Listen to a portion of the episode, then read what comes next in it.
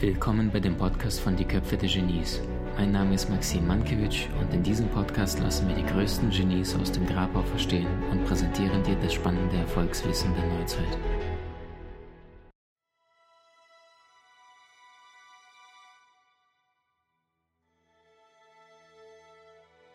Denn ich würde gerne mit dem Gründer von dieser Company starten, von Apple. Und das ist Mr. Jobs, einer, der sehr, sehr viele Jobs zur Verfügung gestellt hat, mit dem Vornamen Steve, zurzeit tot, nicht unter uns, weilend.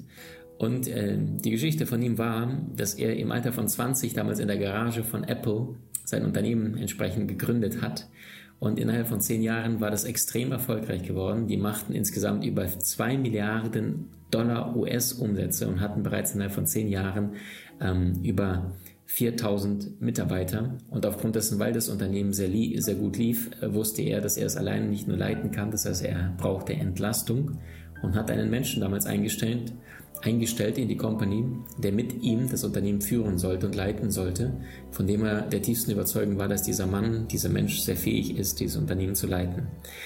Und ähm, nach ein, zwei, drei Jahren ungefähr gab es eine große Auseinandersetzung zwischen Steve Jobs, dem Gründer, und dem Menschen, den er dazugeholt hatte. Und entsprechend durfte der Verwaltungsrat entscheiden, welchen Kurs das Unternehmen von Apple fahren wird. Und der Verwaltungsrat entschied sich für die Meinung des Kollegen, der später eingestellt worden ist und nicht vom Steve Jobs. Und mit der Konsequenz, dass er damals innerhalb von zehn Jahren im Alter von 30 gefeuert worden ist und nicht nur gefeuert, sondern gefeuert vor den Augen der gesamten Öffentlichkeit. Und äh, Steve Jobs berichtete damals von dieser Zeit, dass er mehrere Monate lang nicht wusste, äh, warum überhaupt das Ganze. Das war wie ein Stöpsel gezogen aus der Steckdose für ihn plötzlich. Er hat sich die Frage gestellt, wie kann man aus dem eigenen Unternehmen gefeuert werden, was man selbst gegründet hat.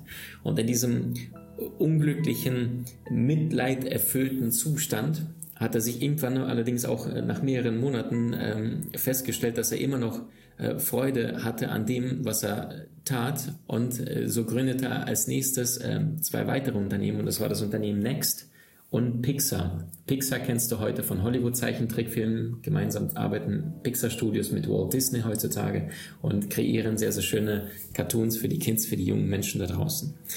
Und gleichzeitig verliebte sich der genannte Steve Jobs in eine wundervolle Frau mit dem Vornamen Lorraine, die auch später seine Frau wurde. Und später, als er diese bekannte, äh, ich glaube, Stanford-Rede hielt, sagte er, du kannst die Punkte deines einzelnen, deines gesamten Lebens erst im Nachhinein verbinden. Denn er sagte, ich konnte es damals nicht einsehen, aber es stellte sich heraus, dass bei Apple gefeuert zu werden das Beste war, was mir jemals passieren konnte. Und diese berühmte Rede, wenn du bei, bei YouTube diese noch nicht gesehen hast, Connecting the Dots, also die Punkte hinterher verbinden. Oder in den Worten von den großen dänischen Philosophen Sören Kierkegaard, das Leben kannst du nur vorwärts leben, aber nur rückwärts verstehen. Und Freude, egal wo du aktuell jetzt in deinem Leben stehst, heute geht es um Thema Spiritualität, Thema Seele, Thema Leichtigkeit, Thema Erfüllung, Thema Selbstbewusstsein und zwar nicht, indem du Muskeln hast oder irgendwie dich besonders gut kleidest oder irgendwie einen tollen Job hast, sondern weil du bereits es jetzt bist, was du bist. Und in dem Moment, wenn du mit dir selber dich anfreundest, wenn du dich selber in den Arm nimmst, wenn du das Gefühl hast, hey, egal was jetzt gerade im Außen ist, egal wo ich jetzt gerade im Außen stehen mag, es ist perfekt. Es ist richtig. Und ich weiß, wie, wie stur unser Verstand sein kann, wenn es gerade bei uns total mies läuft. Und wisst ihr, so ähnlich wie bei Steve Jobs ist es auch bei mir gelaufen. Ich habe mich ähm, nach meinem Consulting-Studium, äh, Consulting-Studium, Business-Studium, also ich habe Betriebswirtschaftslehre noch auf Diplom studieren dürfen, war der letzte damals im Jahrgang. Danach gab es Bachelor und Master und habe sieben Jahre lang Diplomkaufmann studiert, habe BWL studiert, war nie meins. Also ich habe in Berlin mein Abi gemacht. Ich weiß damals, mein größter Traum war immer Schauspieler zu werden, weil meine Mom ist auch eine Schauspielerin. Jetzt nicht im deutschsprachigen Raum, allerdings bevor wir nach Deutschland gekommen sind, im Russisch, äh, russischsprachigen Raum. Ähm, in der damaligen Ukraine auf der Halbinsel Krim war meine Mama eine sehr schöne Schauspielerin, allerdings nicht sehr erfolgreiche Schauspielerin. Oder sie ist immer noch eine sehr schöne Frau, auch wenn sie jetzt älter geworden ist. Ähm, Und ich weiß noch, äh, ich dachte immer, das ist es, das ist es. Ich will unbedingt berühren, ich will Schauspieler werden, ich möchte Emotionen in die Herzen der Menschen transportieren. Und ähm, dann hatte das Universum allerdings einen anderen Plan für mich. Und äh, ich habe mich damals bei der allerbesten Schauspielschule, also sagen, viele sagen in Deutschland, Österreich, Schweiz, das ist in Berlin damals, Ernst Busch Schauspielschule, Maxim Mankiewicz damals, mit Irokesenhaarschnitt, blonde Strähnchen hatte ich.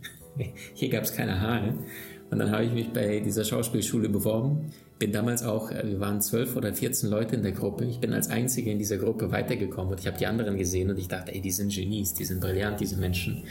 Und ähm, dann weiß ich, am Ende haben die zu mir gesagt, Maxim, da war eine ältere Frau, die mir beim Schauspielern zuschaut, also man sollte seinen Vortrag halten. Ähm, einer von uns sagt, und, und, ein junger Mann. Und dann haben sie zu uns gesagt, wir sind total unentschlossen und einer von uns beiden sagt klares Ja, einer von uns beiden sagt eher Nein. Und deswegen möchten wir dir die Chance geben und das heißt, du gehst in die nächste Runde. Und äh, das war mitten bei den Abi-Prüfungen. Ich war damals ähm, 19, 20 ungefähr. Und äh, dann haben sie mir gesagt, bitte studiere diesen Monolog. Ich glaube, das war der Bär. Ich weiß gar nicht von wem das ist. Ich glaube, ein russischer Autor. Und dann sollte ich diesen Monolog auswendig lernen und den dann vortragen von einem anderen Regisseur. Äh, gesagt, getan. Zwei Wochen später war ich wieder in dieser Schauspielschule und kennst du das? Ich habe gerade an dem Morgen noch eine Klausur geschrieben, Abiturprüfungen und dann direkt haben mich meine Eltern abgeholt zu dieser Schauspielschule nach Berlin zu Ernst Busch. Ich dann also dort die Tür aufgerissen, ähm, komme da rein mit meinem Irokesenhaarschnitt und genau in dem Moment merke ich, scheiße. Nicht nur, dass ich gefühlt mit 12, 15 Jahren der Jüngste im Raum bin, da waren gestandene Männer, also mindestens 35, 40, kraftvoll, stark, äh, nicht körperlich, sondern die hatten schon Persönlichkeiten, die hatten Charisma und ich kam damals mit meinen Irokesenhaarschnitt, blonden Haarsträhnchen und, und ne, abrasierten Seiten, so der, der, der Hippie-Boy sozusagen. Ähm, damals habe ich noch sehr viel Fitness gemacht und so, also und merke, okay, ich bin hier gefühlt der 12 bis 15 Jahre jünger als all die anderen. Da waren so ungefähr 20 Leute und jeder sollte nach vorne gehen und jeder wusste, die Leute zelten vor der Ernst Busch Schauspielschule. Und dann kam Maxim Mankiewicz an die Reihe und hat diesen Vortrag, diesen Monolog vorgetragen, der Bär. Und habe natürlich alles gegeben, aber den durfte ich mir, den durfte ich mir nicht aussuchen, sondern den ersten habe ich mir selbst ausgesucht, was ich gefühlt habe, und den habe ich gegeben bekommen, als ich das erste Mal dort war, dass ich mir den reinziehen soll und den vortragen soll. Und den habe ich überhaupt nicht gefühlt, den hatte ich auch nicht ähm, vortragen wollen, aber die haben es mir vorgegeben. Ich also gesagt, getan und dann weiß ich noch, dieser glatzköpfige Regisseur, der schaut mich nur an und sagt, Junge, mach was anderes. Vielleicht kommst du in ein, zwei Jahren und dann können wir nochmal miteinander reden, aber es tut mir leid. Und da weiß ich noch, kam, ging ich, das ist im Ostteil Berlins, äh, mit meiner Gitarre in der Hand, verheult, ging ich zu der U-Bahn-Station, so einen knappen halben Kilometer und habe geheult, geheult, geheult. Und in dem Moment war mir klar, mein Traum, Schauspieler zu werden, ist gestorben. und ähm, Irgendwann kam meine Mom dann und sagte, Junge, weißt du, Schauspielerei ist sowieso eine blöde Geschichte, weil du bist ständig abhängig, das ist ein abhängiger Job. Und ähm, sie hat das selbst erlebt, jedes Mal, wenn im Theater dann ein neuer Regisseur kam, dann hat er immer wieder seine Lieblinge gehabt und der Star, der vorher ein Star war im Theater, wo meine Mom gespielt hat, der war plötzlich auf dem Abstellgleis.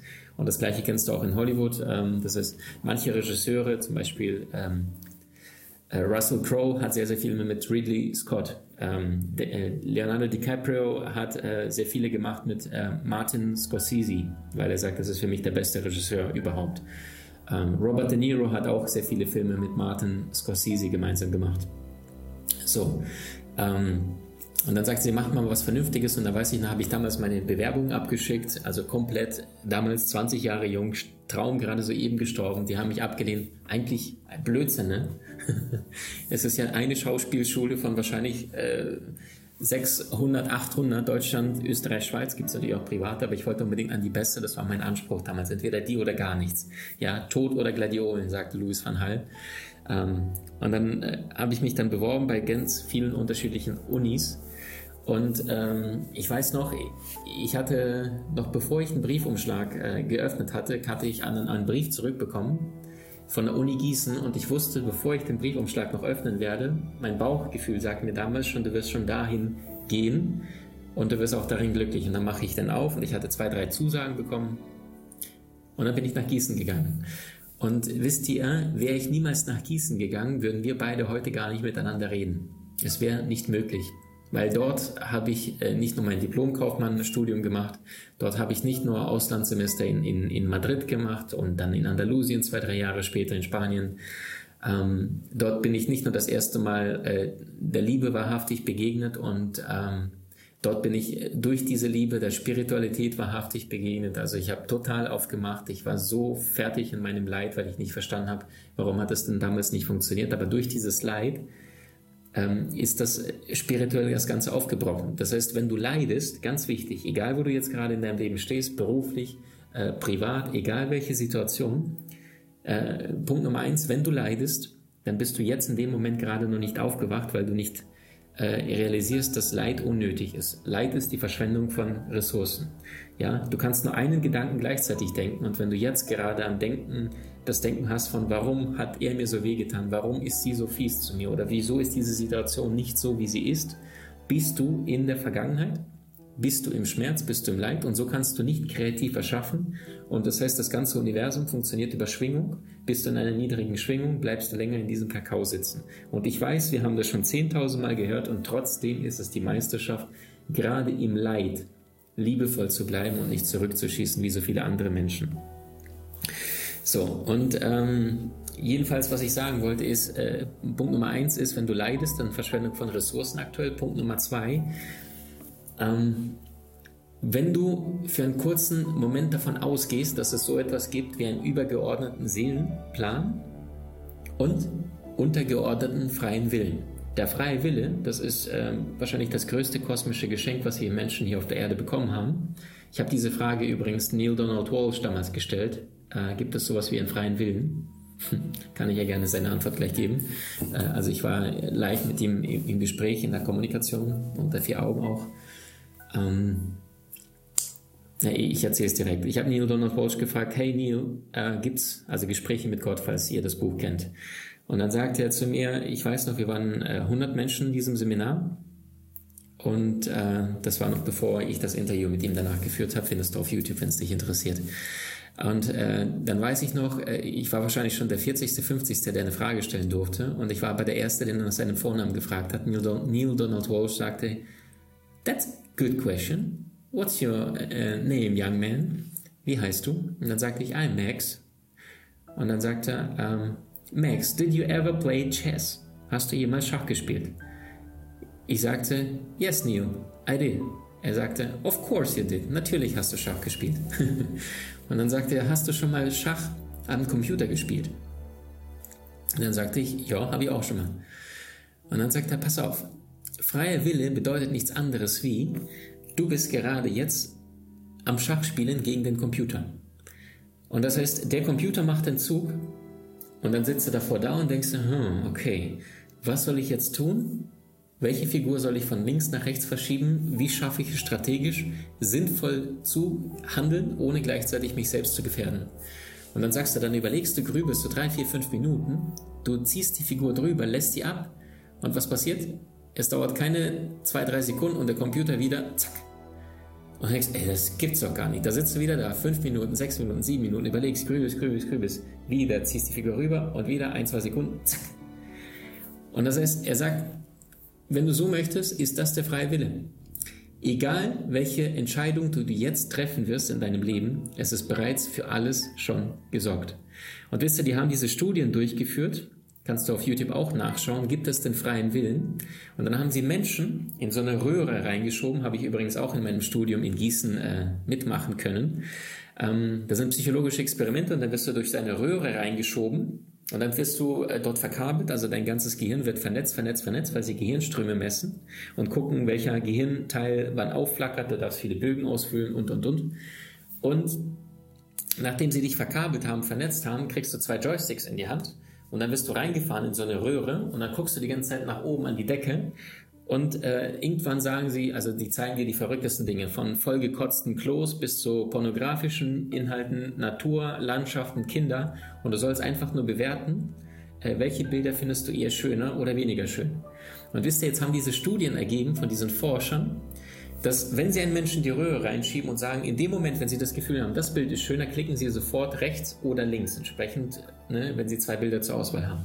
Und dann haben diese Studien ergeben, äh, dass die Menschen, die außerhalb vom Raum sitzen, vor einem Bildschirmmonitor und dein Gehirn verkabelt haben, es im Schnitt bis zu sieben Sekunden früher wussten, welches Bild du gleich wählen wirst, noch bevor es dir selber bewusst war. Ja? Die da draußen, die sehen bestimmte Hirnareale aufflackern und sehen in dem Moment, der wird gleich das rechte Bild wählen, selbst wenn du selbst noch keine Ahnung hast und sagst, boah, die sind doch beide vergleichbar schön. Und das wiederum hat zu einer riesengroßen philosophischen Debatte vor ein paar Jahren äh, ausgeufert, weil jetzt sehr viele Menschen gesagt haben, hey, wenn wir für einen kurzen Moment davon ausgehen, dass es so etwas wie einen freien Willen gar nicht gibt, sondern eine Seelenbestimmung, dann kann es ja nur bedeuten, dass all die Menschen, die jetzt gerade im Gefängnis sitzen, im Knast sitzen und eine Straftat begangen haben, ja gar, es gar nicht getan haben, sondern es hat es getan. Und das wiederum bedeutet, man müsste alle Insasse und Sträflinge freilassen, weil sie haben es ja nicht wirklich getan, sondern es fließt. Interessanter Gedanke, ne? Wie genial bist du wirklich? Trainiere deine Fähigkeiten und erlange deine Meisterschaft mit den außergewöhnlichen Videokursen aus unserer Online-Akademie unter köpfe-der-genies.com.